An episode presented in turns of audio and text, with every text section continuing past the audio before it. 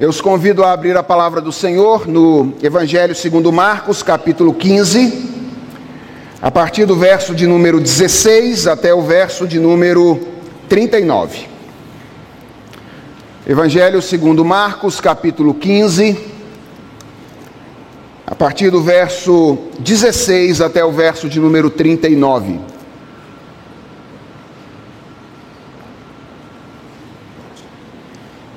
E assim nós estamos chegando à 24 mensagem no Evangelho de Marcos, que temos pregado desde o início deste ano. É a penúltima das nossas mensagens neste Evangelho.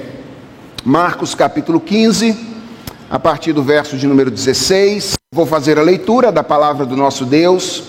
Peço que vocês acompanhem a leitura que farei, recebam com fé esta que é a palavra do nosso Senhor.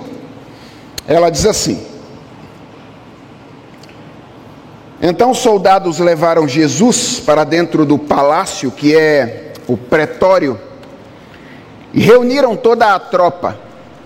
Vestiram Jesus com um manto púrpura e, tecendo uma coroa de espinhos, a puseram na cabeça dele e o saudavam, dizendo: Salve, Rei dos Judeus! Batiam na cabeça dele com um caniço, cuspiam nele e, pondo-se de joelhos, o adoravam. E depois de terem zombado dele, tiraram-lhe o manto púrpura e o vestiram com as suas próprias roupas, e então conduziram Jesus para fora, a fim de o crucificarem.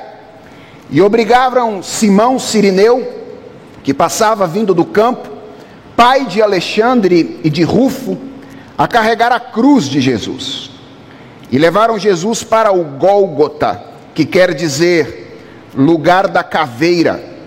Quiseram dar-lhe para beber vinho misturado com mirra, mas Jesus não aceitou. Então o crucificaram e repartiram entre si as roupas dele, tirando a sorte, para ver o que cada um levaria. Eram nove horas da manhã, quando o crucificaram. E a inscrição com a acusação contra ele dizia: O Rei dos Judeus. Com ele crucificaram dois ladrões, um à sua direita e outro à sua esquerda. E cumpriu-se a escritura que diz: Com malfeitores foi contado. Os que iam passando blasfemavam contra ele, balançando a cabeça e dizendo: Ah, você que destrói o santuário e em três dias o reedifica, salve a si mesmo descendo da cruz. De igual modo, os principais sacerdotes com os escribas, zombando, diziam entre si: Salvou os outros, a si mesmo não pode salvar que o Cristo, o Rei de Israel, desça agora da cruz, para que vejamos e creiamos. Também os que com ele foram crucificados o insultavam. Chegado o meio-dia, houve trevas sobre toda a terra, até as três horas da tarde. E às três horas, Jesus clamou em alta voz: Eloi, Eloi, Lema Sabactani, que quer dizer: Deus meu, Deus meu, por que me desamparastes? E alguns dos que estavam ali ouvindo isto diziam: Vejam, ele clama, ele chama por Elias. E um deles correu para embeber uma esponja em vinagre e colocando-a na ponta de um caniço, deu-lhe de beber, dizendo: Esperem, Vejamos se Elias vem tirá-lo. Mas Jesus, dando um forte grito, expirou. E o véu do santuário se rasgou em duas partes, de alto a baixo. E o centurião, que estava em frente de Jesus, vendo que assim havia expirado, disse: Verdadeiramente, este homem era o Filho de Deus. Vamos orar? Deus, nós estamos diante da tua palavra nessa noite Queremos ouvir a tua voz, mais do que isso, nós precisamos ouvir a tua voz, porque nós vivemos da palavra que procede da boca do Senhor. Nossa oração, portanto, nessa noite é que o Senhor tome nas tuas mãos o nosso coração e faze dele o que lhe aprouver, enquanto nós ouvimos a exposição da tua palavra. Fala conosco, Senhor, que o poder da cruz seja real entre nós, enquanto nós meditamos na tua bendita palavra. É a oração que nós te fazemos em nome de Jesus Cristo. Amém. Irmãos, a cruz é o maior símbolo da fé cristã. E isso é estranho. Estranho porque nós cristãos poderíamos ter escolhido algo mais claramente relacionado à vitória de Jesus Cristo. Por exemplo, nós poderíamos ter escolhido a pedra removida, poderíamos ter escolhido o túmulo vazio, uma coroa, um trono. Todas essas coisas são parte do ministério do Senhor Jesus Cristo. Contudo, o maior símbolo da fé cristã, historicamente, é uma cruz. E não foi sem causar estranhamento que essa escolha foi feita ao longo de toda a história. Em 1 Coríntios, no capítulo 1, o apóstolo Paulo escreve que para os judeus e para os gentios do seu tempo, a palavra da cruz era escândalo e loucura. Apesar disso, nós escolhemos a cruz permanecemos firmes na escolha, o que mostra que não se trata de uma escolha despropositada. Trata-se, pelo contrário, de uma escolha absolutamente consciente, que leva em conta a centralidade da cruz na história da redenção. Foi exatamente por saber disso que o apóstolo Paulo, embora soubesse que a palavra da cruz costumava ser recebida no seu tempo como loucura e escândalo, afirmou: Eu decidi nada saber entre vocês, a não ser Jesus Cristo e este crucificado. O mesmo apóstolo Paulo, escrevendo aos Gálatas, no capítulo 6, verso 14, disse: Longe de mim gloriar-me em qualquer coisa, senão na cruz de Jesus Cristo. O relato que Marcos faz deste evento tão central da fé cristã, a cruz de Jesus Cristo, destaca basicamente três coisas a respeito da cruz. A primeira delas é a historicidade da cruz do Calvário. Uma das coisas que Marcos faz no seu relato da crucificação o tempo inteiro é cravar a cruz no espaço e no tempo. Para que nós saibamos que quando estamos lendo este relato, não estamos diante de um relato inventado pela igreja primitiva, mas nós estamos diante de um fato histórico, diante de algo que aconteceu. Veja, por exemplo, como Marcos faz isso no verso de número 16, quando ele indica com exatidão o lugar onde Jesus Cristo foi açoitado. Marcos diz que isso aconteceu num lugar chamado pretório. O que era o pretório? Era a antiga residência de Herodes, onde naqueles dias funcionava o quartel-general da guarda romana na cidade de Jerusalém. Então, o verso 16 faz questão de dizer onde, o lugar exato em que o açoitamento de Jesus aconteceu. O verso 22 do texto que nós lemos também indica com exatidão o lugar onde Jesus Cristo foi crucificado. Um lugar chamado Gólgota. E Marcos acrescenta aí que quer dizer lugar da caveira Era, ao que tudo indica, uma colina, uma espécie de elevação que ficava fora dos muros da cidade de Jerusalém e que tinha o formato de um crânio humano. É daí que vem a palavra Calvário. Calvário é o aportuguesamento da palavra latina Calvária, de onde ou cujo, cuja tradução é na verdade caveira. Então, Gólgota e Calvário é uma referência ao mesmo lugar.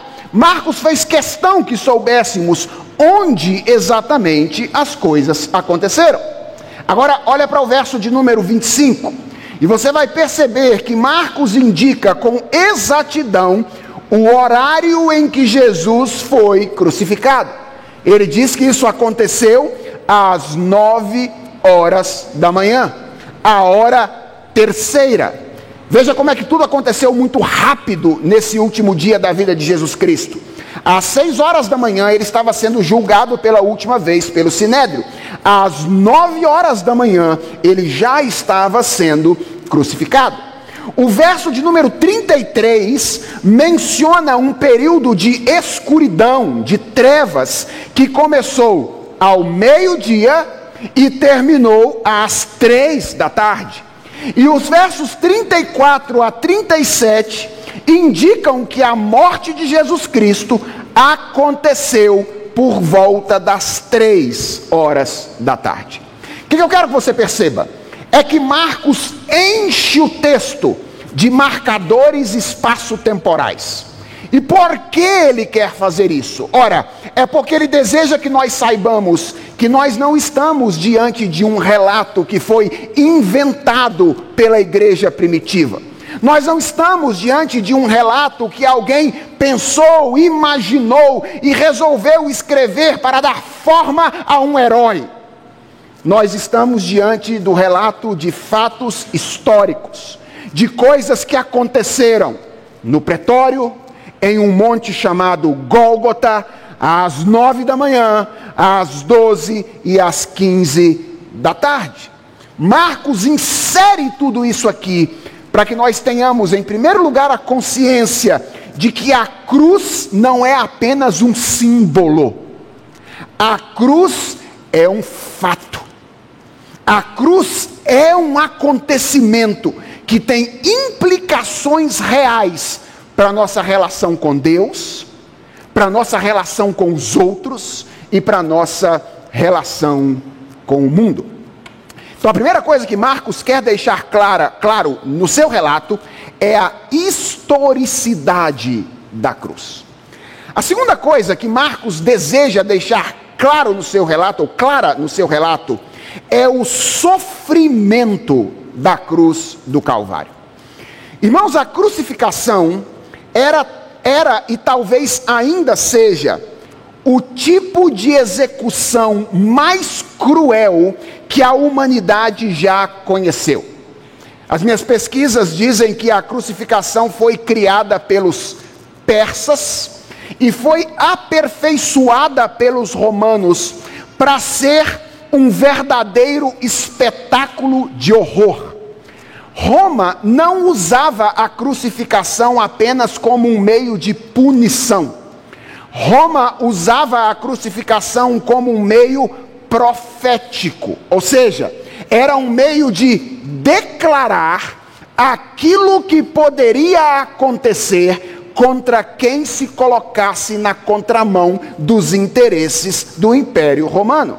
Para vocês terem uma ideia do que significava a crucificação, há relatos de que, no meio de um processo contra um senador romano que estava sendo acusado de traição.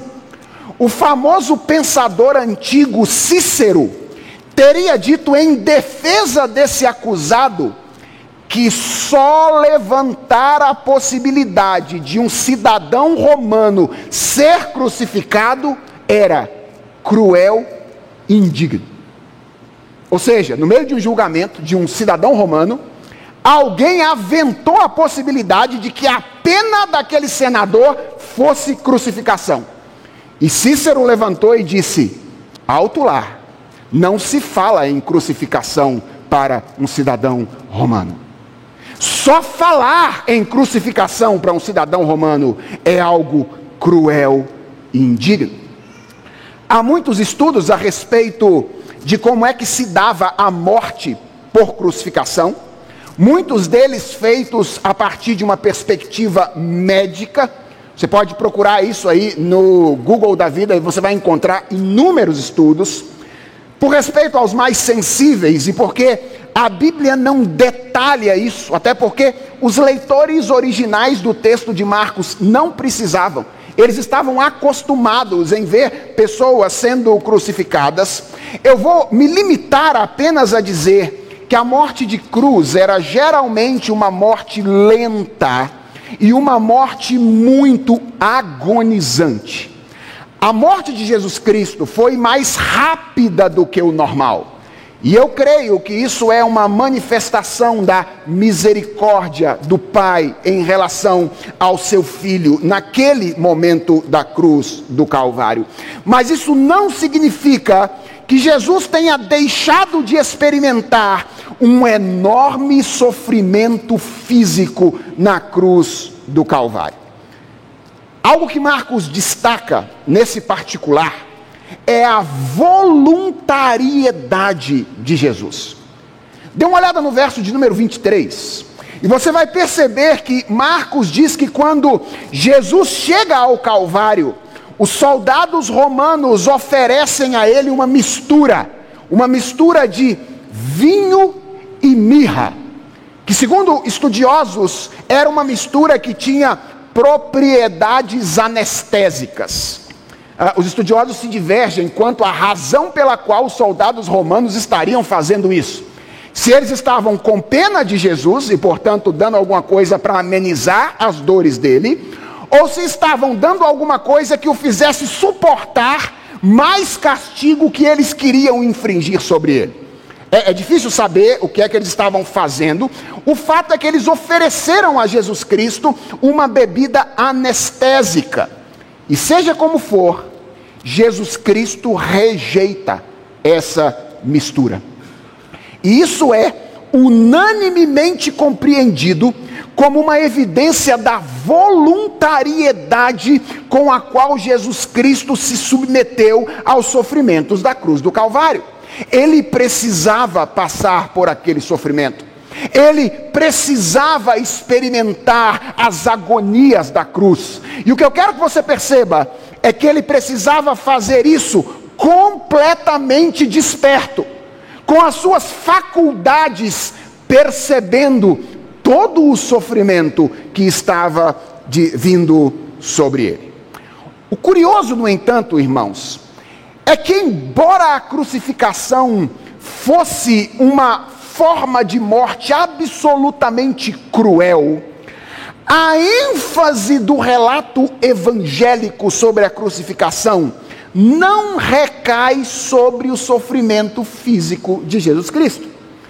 Quem assistiu aquele, aquela versão da Paixão de Cristo de 2011, se não me engano, não é 11? Então, não lembro exatamente quando é, é anterior, 2004 talvez, do, dirigida pelo Mel Gibson.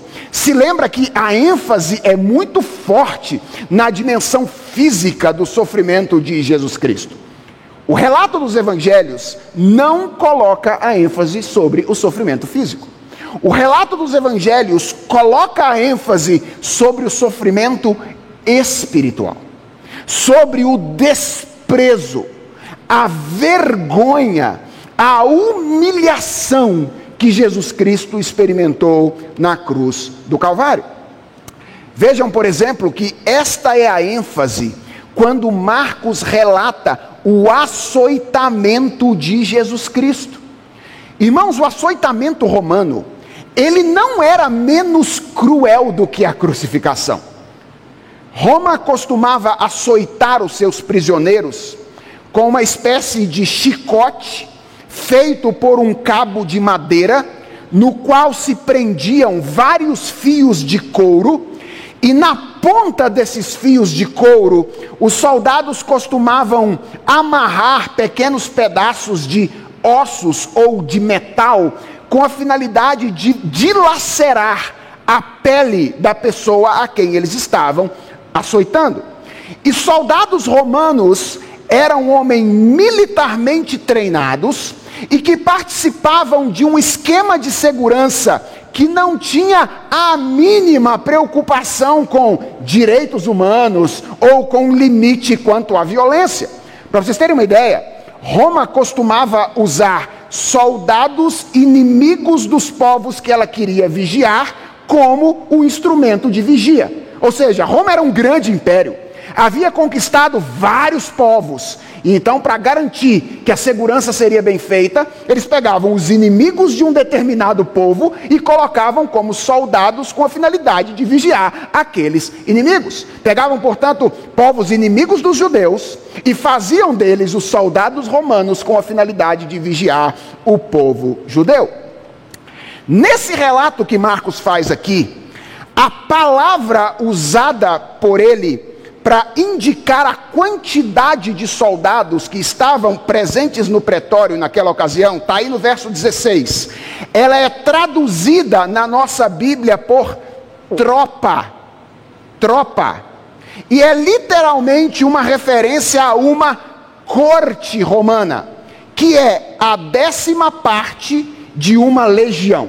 Então, uma legião eram seis mil soldados. Uma corte era a décima parte de uma legião. Essa é a palavra que Marcos usa aqui: 600 soldados. Tudo bem? Imaginemos que nem todos estivessem no pretório na hora que Jesus Cristo foi levado para lá para ser açoitado pelos soldados romanos. Imaginemos que apenas 10% deles estivessem no pretório naquela ocasião. Nós estamos falando de 60 homens militarmente treinados que foram colocados para realizar esse açoitamento contra Jesus Cristo nesta ocasião. Jesus certamente, irmãos, sofreu muito fisicamente nas mãos destes soldados romanos. Mas quando Marcos narra os momentos em que Jesus esteve com eles, Marcos destaca o sofrimento espiritual que Jesus experimentou. O texto diz que quando esses soldados romanos recebem Jesus Cristo, imediatamente eles percebem o contraste entre a acusação que pesava contra ele e a condição na qual ele se encontrava. Qual era a acusação que pesava contra ele? Ele se dizia rei, mas ele estava moribundo, como um prisioneiro. E Marcos parece nos mostrar que isso ativou o sarcasmo dos soldados romanos. E eles resolveram transformar Jesus Cristo em um objeto de diversão sádica. Verso 17 diz que eles vestiram o Senhor Jesus Cristo de púrpura era a cor que os reis usavam naquela ocasião. Possivelmente algum daqueles soldados pegou o manto vermelho dele, já desgastado pelo sol e o suor, e resolveu colocar sobre Jesus Cristo, simulando as vestes reais. Verso 17 diz ainda que eles teceram uma coroa de espinhos e puseram na cabeça de Jesus Cristo, ou seja, eles modelaram alguns arbustos espinhosos para simular a coroa de louros que era utilizada pelos Césares romanos. Marcos não diz isso, mas Mateus diz que eles também colocaram nas mãos de Jesus Cristo um caniço, um pedaço de pau, fingindo que aquilo era um cetro. E o texto diz que em tom de ironia, no verso 18, eles saudavam a Jesus Cristo, dizendo: Salve, Rei dos Judeus. Eles se prostravam diante dele, simulando a adoração. Eles faziam isso diante dos Césares romanos, mas aqui eles estavam simulando a adoração, como que zombando da divindade e da realeza de Jesus Cristo. O que Marcos nos diz, irmãos, é que os soldados romanos montaram uma paródia de coroação real e colocaram Jesus Cristo no meio dessa paródia. E enquanto eles zombavam de Jesus Cristo, se divertiam com ele, o texto diz que eles também o violentavam. Verso 19. E eles faziam isso fazendo duas coisas basicamente. O texto diz que eles batiam na cabeça dele com o caniço, possivelmente aquele mesmo caniço que botaram na mão dele para fingir de um cetro, eles pegaram aquilo e batiam, golpeavam na sua cabeça. E o texto diz que eles cuspiam nele.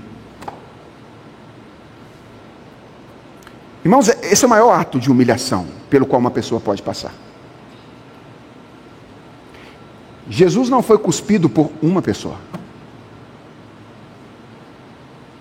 Se a nossa estatística bem conservadora estiver certa, Jesus foi cuspido por mais ou menos 60 homens durante uma paródia de coroação real, no qual, ironicamente, as pessoas se curvavam diante dele, zombando da sua autoridade e da sua realeza. Jesus foi vítima deste que talvez seja o ato mais cruel, mais universal de desprezo e de humilhação. Se você acha que Jesus não conhece o que é abuso e violência emocional, você está muito equivocado. Ninguém passou pelo abuso que Jesus Cristo passou.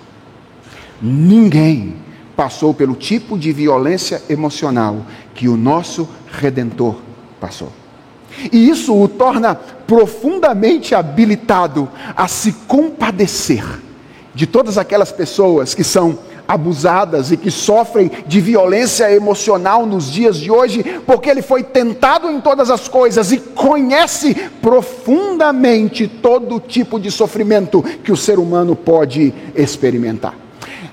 A, ênfase de Marcos no relato do, do açoitamento está colocada no sofrimento emocional ou espiritual, e a mesma ênfase está colocada ou é colocada no relato da crucificação. Veja que quando Marcos descreve a crucificação de Jesus Cristo, ele faz um esforço para mostrar para nós que Jesus permaneceu sendo escarnecido e humilhado enquanto era crucificado. Veja, Marcos nos diz, por exemplo, que Jesus Cristo sofreu durante a crucificação a indiferença dos soldados romanos.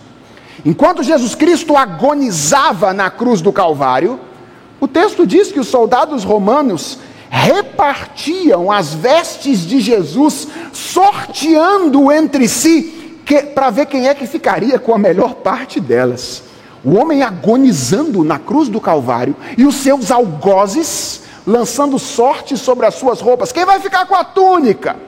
Quem vai ficar com a outra parte? Com a finalidade de saber quem é que ficaria com a melhor parte das suas roupas. Jesus foi alvo da zombaria de Pilatos. O verso de número 26 diz que em cima da cruz de Jesus Cristo foi colocada uma epígrafe. E nessa epígrafe estava escrito: Jesus, o Nazareno, Rei dos Judeus. Marcos não diz quem foi que colocou essa epígrafe lá, mas através dos outros evangelistas, nós ficamos sabendo que o responsável por ela foi Pilatos. E a pergunta é: por que Pilatos fez isso? Ele acreditava que Jesus era o rei dos judeus? É óbvio que não. O objetivo de Pilatos provavelmente era atingir a liderança religiosa de Israel com a qual ele não se dava bem. E como é que a gente sabe disso? João diz que quando os líderes religiosos de Israel descobriram que Pilatos tinha escrito em cima da cruz de Jesus, Jesus Nazareno, rei dos judeus, eles foram ter com Pilatos. E disse Pilatos: escreve outra coisa. Escreve assim, ó: Jesus Nazareno, que se diz Rei dos Judeus. Porque essa é a verdade sobre ele. E Pilatos então responde aos líderes religiosos de Israel com aquela famosa frase: ele diz: O que escrevi, escrevi. Então, provavelmente, o que Pilatos queria com essa epígrafe é usar Jesus Cristo como meio de atingir os seus inimigos religiosos, membros do judaísmo da época. Jesus sofreu a indiferença dos soldados, Jesus sofreu a zombaria de Pilatos, Jesus sofreu com a identificação com os malfeitores. O verso 27 diz que Jesus não foi crucificado sozinho, percebeu isso? Ele foi crucificado, diz o texto, entre dois ladrões ou entre dois malfeitores. E certamente isso fez com que Jesus fosse identificado com aquelas pessoas. Pense em alguém chegando em Jerusalém naquele dia e olhando para aquela cena da crucificação. Provavelmente, por causa do estado de Jesus Cristo depois do açoitamento, esta pessoa tenderia a olhar para aquelas três pessoas e dizer: qual é o pior desses três? O pior desses três é aquele ali, ó, desfigurado, ferido, estragado pelos açoites romanos que ele havia experimentado anteriormente. Ele sofreu a identificação com os malfeitores. O texto diz que ele sofreu em quarto lugar com a zombaria da multidão. E aqui deixa eu desmistificar um negócio a respeito da paixão de Jesus Cristo, que vem é, nos acompanhando há anos, talvez há séculos. Talvez por causa da menção ao Gólgota. Geralmente nós imaginamos que Jesus foi crucificado no topo de uma colina, certo? Em cima de um monte. Aliás, todos os desenhos que a gente encontra da crucificação é exatamente de três cruzes colocadas sobre um monte. Deixa eu dizer uma coisa para vocês. A Bíblia fala de uma colina, de um monte, mas em nenhum lugar ela diz que a cruz foi colocada em cima do monte ou no topo do monte. E olha o detalhe do verso 29. O verso 29 fala de pessoas que passavam. Essa expressão era de gente vivendo a vida comum, indo e voltando de Jerusalém. Você se lembra do objetivo profético da crucificação? O que, que Roma queria com a crucificação? Dizer para as pessoas: não entre na nossa frente, porque isso pode acontecer com você. Para que isso fosse possível, a crucificação precisava acontecer em um lugar visível. Então é bem provável que Jesus Cristo não tenha sido crucificado em cima do Gólgota. É provável que o Gólgota ficasse em algum lugar onde passava alguma estrada que ia em direção à cidade de Jerusalém. E Jesus Cristo tenha sido crucificado ao lado desses dois ladrões, à margem dessa estrada. E muitas pessoas passavam por ali, indo e voltando da cidade de Jerusalém. E diz o texto que essas pessoas, elas balançavam a cabeça e elas olhavam para Jesus Cristo, dizendo: Ei, a gente lembra do que você disse alguns dias atrás. Você falou que ia destruir o templo e em três dias ia reconstruir de novo. Desce daí, seu sem vergonha. Você é um salafrário. Você disse que faria algo e agora não tem coragem nem de fazer, ou não tem condições nem de salvar a sua própria vida. Desça da cruz. Jesus foi humilhado pelos transeuntes que colocaram em xeque a autoridade da sua palavra e a autoridade do seu poder. E por fim, o texto diz que não apenas aqueles que passavam zombavam de Jesus, mas aqueles que haviam o prendido e o entregue ao Império Romano, os sacerdotes e escribas faziam o mesmo. Eles diziam: Alá, falou que ia salvar os outros. Era conhecido por perdoar pecados, dizia que os outros estavam salvos, agora não consegue sequer salvar a si mesmo. E Marcos diz que, inclusive, os dois malfeitores que haviam sido crucificados ao lado de Jesus, Jesus Cristo o questionavam da mesma maneira. Essa é a segunda coisa que Marcos deseja ressaltar quando ele narra a crucificação de Jesus Cristo. A cruz foi um instrumento de profundo sofrimento, profunda humilhação, profunda vergonha, profundo, profunda dor para o nosso redentor. Então Marcos deseja ressaltar em primeiro lugar a historicidade da cruz, Marcos deseja ressaltar, em segundo lugar, o sofrimento da cruz. E em terceiro e último lugar, Marcos deseja ressaltar o significado da cruz do Calvário.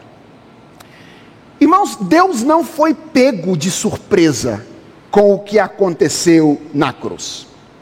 Pelo contrário, como o relato de Marcos também destaca, os eventos desse dia não apenas foram conhecidos por Deus, ou eram conhecidos por Deus, mas eles foram planejados e dirigidos um a um por Deus, de modo a indicar o significado daquilo que estava acontecendo. E a maneira como Deus dirigiu esses fatos nos revelam três coisas sobre o significado da cruz de Jesus Cristo. Primeiro, nos revela a singularidade da cruz de Jesus. A maneira como Deus fez com que esses eventos acontecessem nos ensina que esta cruz não era uma cruz qualquer. Isso é, por exemplo, indicado pela epígrafe escrita por Pilatos. Se você estava aqui na semana passada, você se lembra que eu disse que Jesus Cristo sofreu pelo menos quatro diferentes acusações, uma no sinédrio e três depois na presença de Pilatos. Pilatos poderia ter escolhido qualquer uma dessas acusações. E vamos ser honestos. Se o objetivo de Pilatos era dar uma lição nas pessoas quanto ao poderio do Império Romano, qual seria a acusação mais adequada para isso? a acusação de que Jesus seria um rebelde. Lembra? Ele sofreu essa acusação diante dele. Escrever diante da cruz, ou em cima da cruz, Jesus, rebelde contra o Império Romano, talvez fosse o mais adequado da perspectiva de quem desejava usar a cruz com a finalidade de chamar a atenção para o poderio do império. Mas curiosamente, Pilatos escolheu a única que, apesar da intenção irônica, dizia a verdade sobre Jesus Cristo. As três outras eram mentirosas, mas ele escolheu a única que era verdadeira: Jesus, o Nazareno, o Rei dos Judeus. Aquela não era qualquer cruz, aquela era a cruz do Rei e Pilatos atestou isso quando ele escreveu esta epígrafe, o rei dos judeus. Mas isso também é indicado nessa passagem pela maneira como Jesus Cristo experimentou o sofrimento daquele dia. Irmãos, tem algo aqui que frequentemente costuma nos passar despercebido é, e que eu acho fabuloso é que, embora Jesus tenha experimentado um sofrimento incomparável, Jesus demonstrou um poder incomparável também na maneira como ele experimentou este sofrimento. Jesus tinha passado a noite em claro, caminhando forçadamente de um lado para o outro, tinha sido duramente agredido, e estava enfrentando uma morte agonizante. Tudo isso desde a noite anterior até as nove da manhã deste dia. Mas perceba uma coisa no texto. Ele permaneceu em condições de falar nos momentos mais cruciais da sua paixão, de modo que a sua autoridade pudesse ser percebida.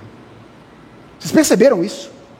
No verso de número 34, Marcos diz que Jesus proferiu aquelas conhecidas palavras de lamento: Deus meu, Deus meu, por que me desamparaste? E ele fez isso, preste atenção, em alta voz. Jesus não falou isso baixinho, não. Jesus falou isso alto, para todo mundo ouvir aquilo que estava acontecendo ali. E preste atenção no verso de número 37. Essa não é a cruz de qualquer um, é a cruz do rei. Marcos diz que Jesus, depois de todo esse sofrimento, expirou, dando um grande brado. Jesus não morreu silenciosamente, não. Dando um grande brado. E olha o que diz o verso 39. Diz que o centurião, que estava em frente de Jesus, atenção a essa expressão, vendo que assim havia expirado, disse: O que fez o centurião declarar o que ele declarou sobre Jesus? Verdadeiramente, este homem era o Filho de Deus. Foi a maneira como Jesus Cristo expirou naquela ocasião. Deus planejou os eventos para acontecerem de um modo que a singularidade da cruz fosse evidenciada. Essa não é a cruz de mais um cidadão que morreu no Império Romano naquela ocasião. É a cruz do rei. E a postura de Jesus em meio ao sofrimento confirma o que ele havia declarado durante o seu ministério: ninguém tira a minha vida de mim. Eu, pelo contrário, voluntariamente a dou. Jesus não estava morrendo porque ele havia sido pego pelos cidadãos romanos, pelos líderes religiosos do judaísmo da época. Jesus estava morrendo porque havia entregue a sua vida. E aqui está a segunda coisa que o arranjo que Deus fez neste evento revela para nós: a natureza substitutiva da cruz. Deus organizou os fatos de modo que isso ficasse claro. Irmãos, Marcos nos dá algumas pistas disso nesse relato mas duas são especialmente poderosas e belas para mim. A primeira é a da relação entre a morte de Jesus e a Páscoa judaica. Vocês perceberam como é que Deus organizou os eventos para que houvesse uma sobreposição entre a Páscoa judaica e a morte de Jesus Cristo? Jesus morreu durante a celebração da Páscoa. Se você se lembra, a primeira Páscoa foi precedida por três dias de escuridão. Qual foi a nona praga do Egito? Trevas. Quantos dias de trevas? Três dias. A morte de Jesus Cristo foi precedida por três horas de escuridão. Três horas de trevas. Conforme as instruções da primeira Páscoa, Êxodo capítulo 12, versos 5 e 6, o cordeiro pascal deveria ser imolado, atenção, no crepúsculo da tarde, antes da chegada da noite. Não é um, não são dois estudiosos, que dizem que com o passar do tempo estabeleceu-se o costume de imolar o cordeiro pascal no templo em Jerusalém por volta da hora nona. Qual era a hora nona? Era às três horas da tarde.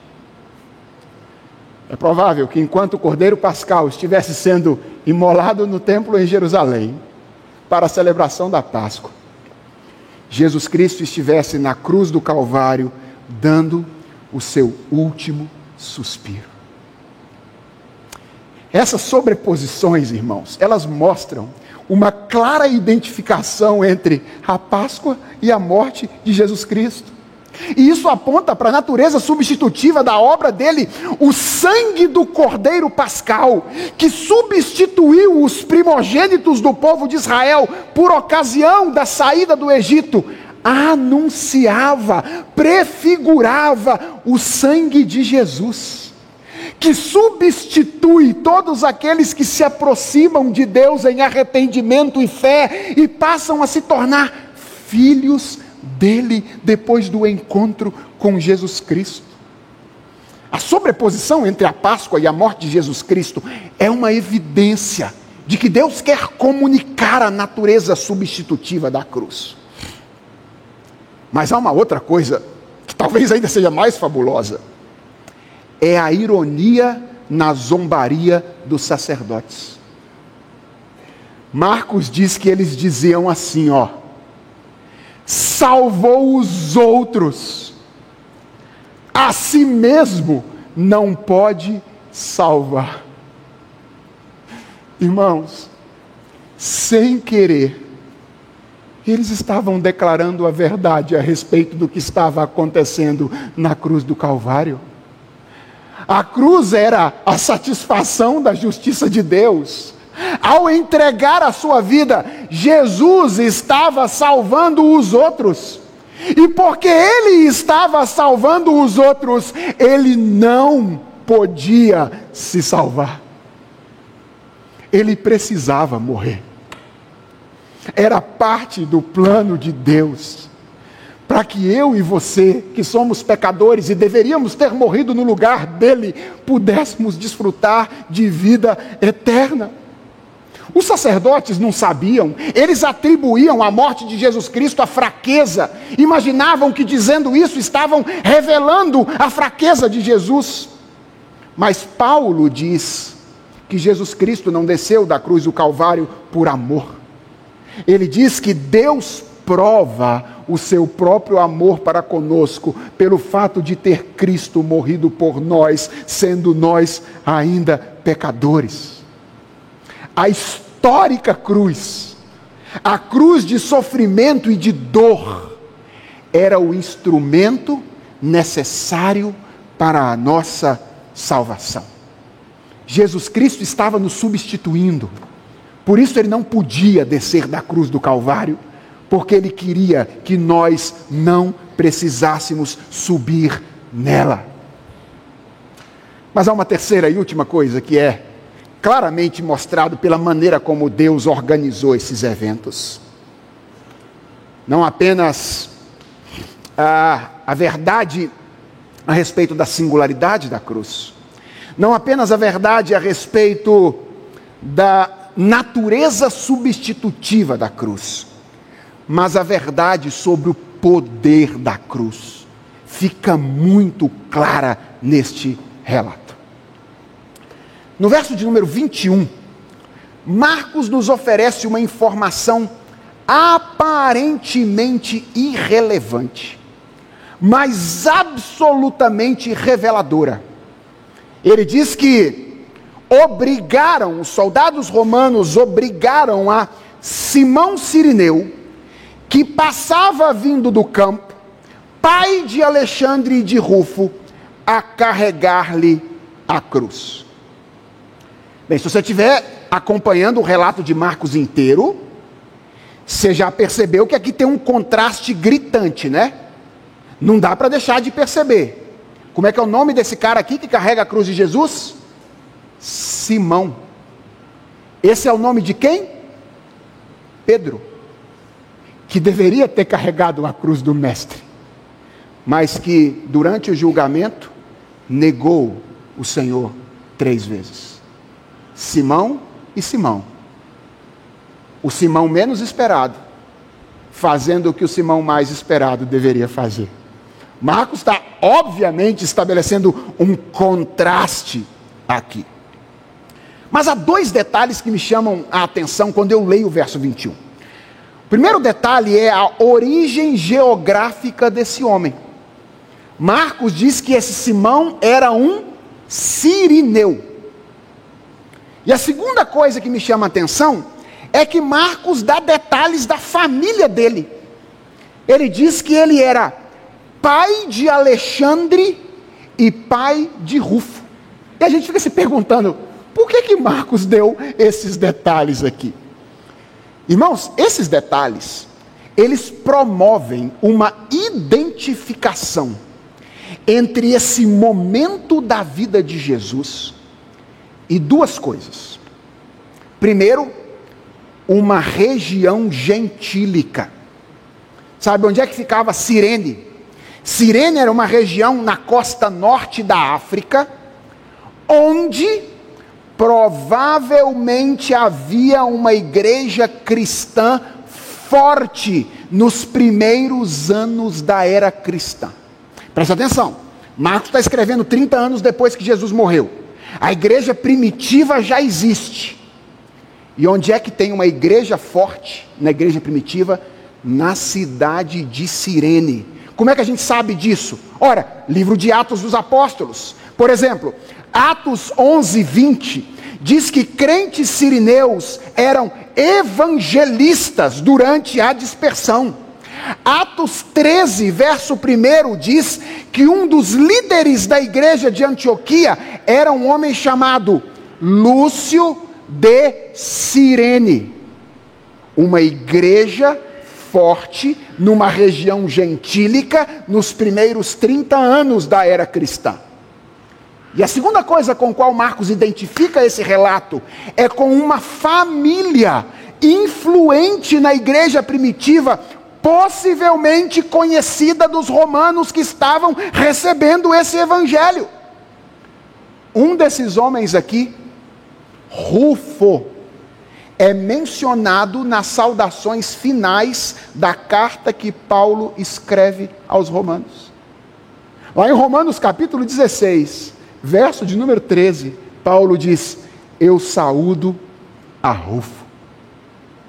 Irmãos, veja que coisa bonita uma família cristã atuante e uma igreja cristã saudável, numa região inesperada, nos primeiros anos da vida cristã, do, do cristianismo, como? Como é que essa igreja nasceu lá? Possivelmente, através desse encontro providencial e o que eu quero que você perceba é que ele se deu em um momento em que humanamente Jesus Cristo poderia ser visto como qualquer coisa, menos como um Salvador e Rei.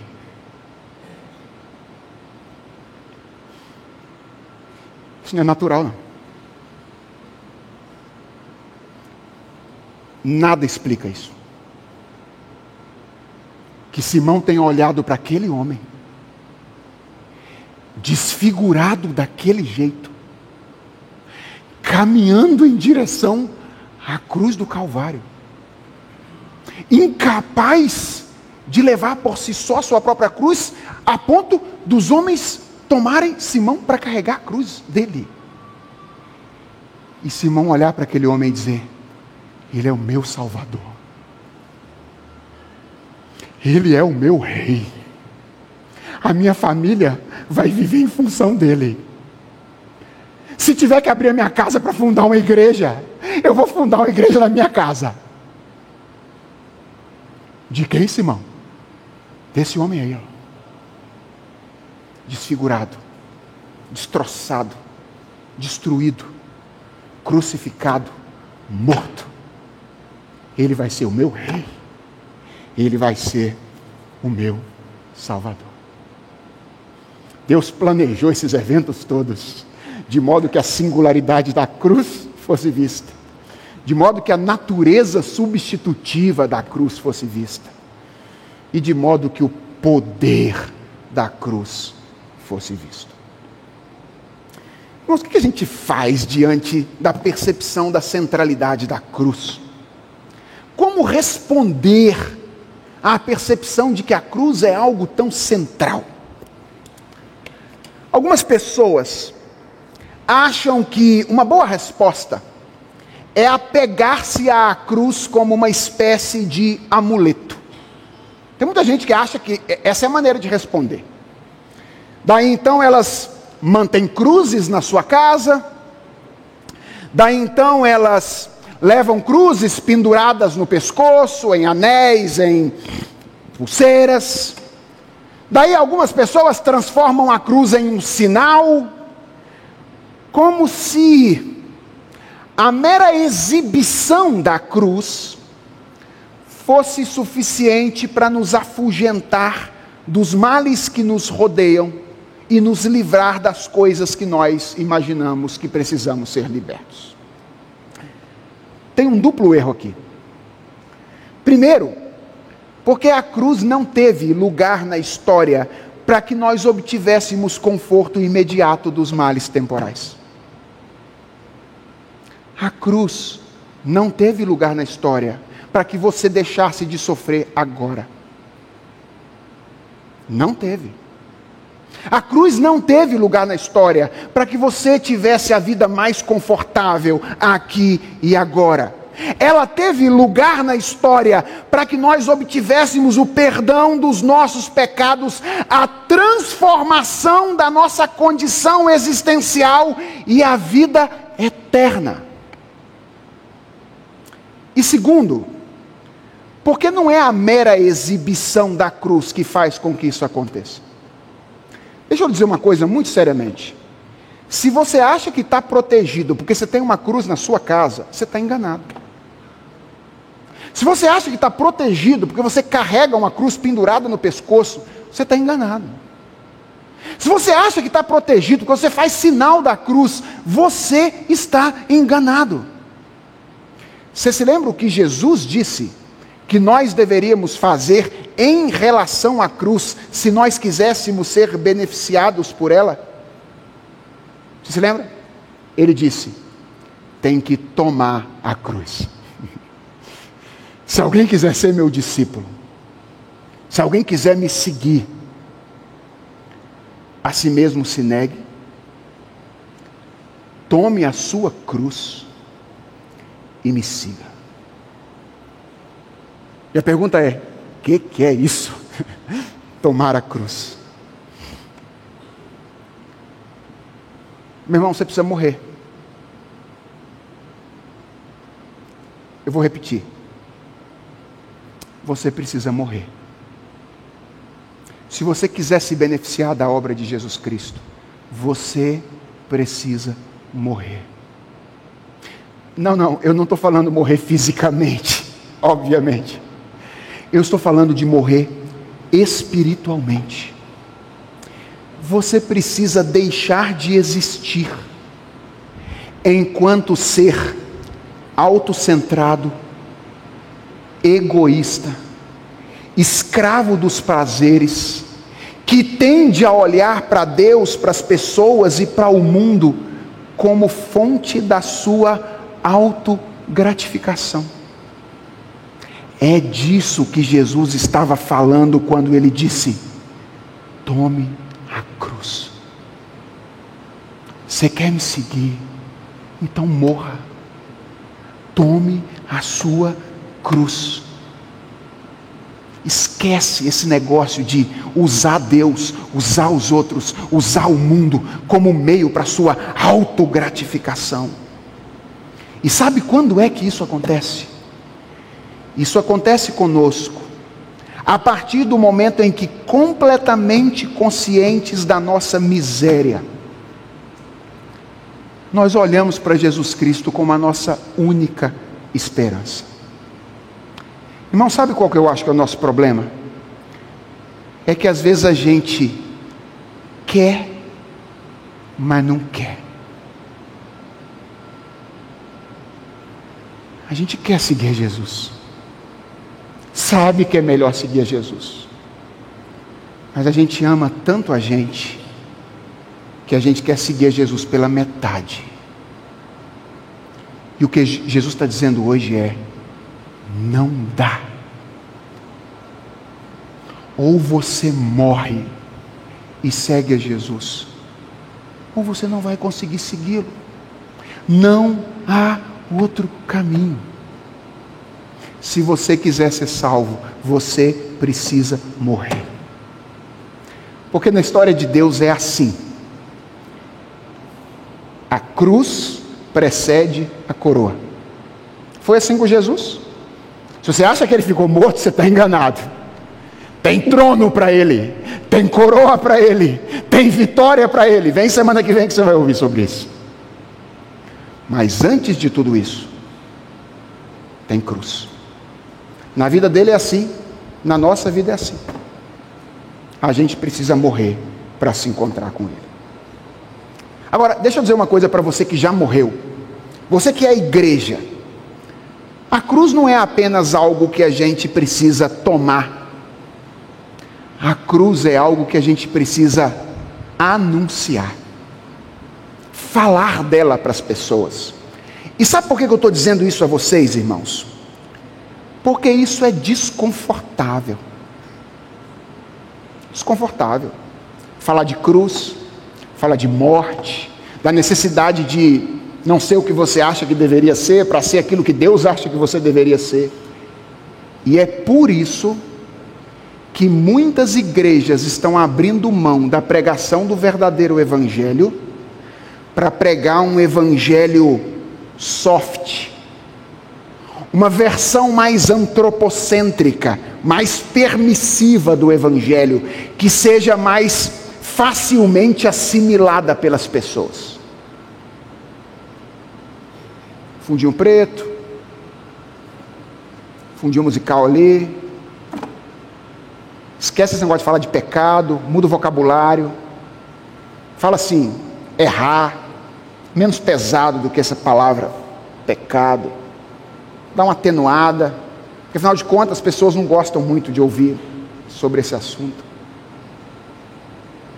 Tem um monte de gente fazendo isso, atenuando a mensagem do Evangelho achando que vão atingir um número maior de pessoas.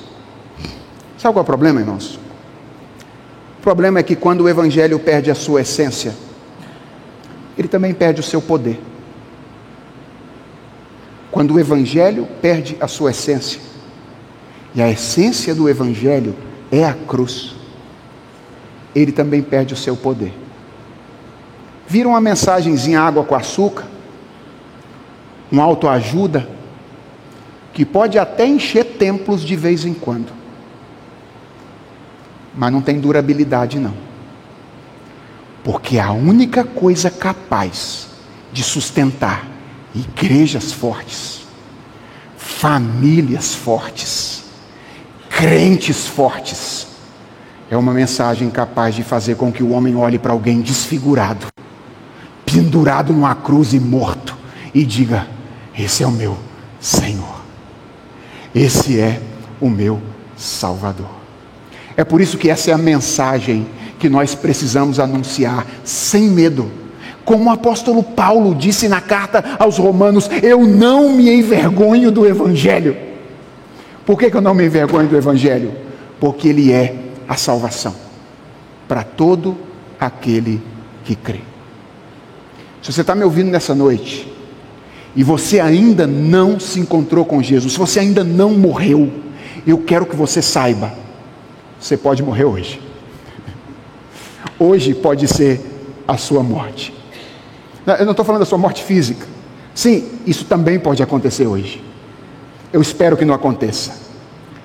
Mas se acontecer essa, se você tiver morrido espiritualmente antes, você pode ter tranquilidade e esperança para aquilo que vier no futuro. Mas se você morrer hoje fisicamente, sem ter morrido espiritualmente,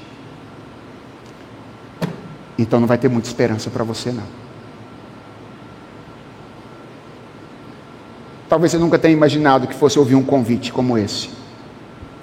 Mas hoje é dia de morrer. Vamos orar? Senhor nosso Deus e Pai, nós queremos pedir ao Senhor que tu ajude-nos a, a, ver aquilo que Simão Sirineu talvez tenha visto naquele dia. Que o Cristo morto, desfigurado da cruz, é o Cristo que é Senhor e Rei. Que a sua humilhação foi necessária para que os nossos pecados pudessem ser pagos. E ó Deus, uma vez que Ele morreu por nós, Senhor, ajude-nos a morrer agora, a morrer para nós mesmos, para os nossos desejos, para nossa tendência de vivermos vidas egoístas, autocentradas, usando Deus, os outros, o mundo para nossa própria satisfação. Dá-nos a coragem necessária para tomar a decisão que precisamos tomar, de morrer de uma vez por todas, para vivermos para Deus. Se há entre nós, ó Deus, alguém que ainda está vivo demais, nós queremos te pedir que hoje seja o dia da morte, da morte espiritual. Crava, Senhor, o nosso eu na cruz, como teu filho foi cravado aquele dia. E dá que o poder da cruz se apodere de nós nessa noite e transforme aquilo que na nossa vida só o Senhor pode transformar.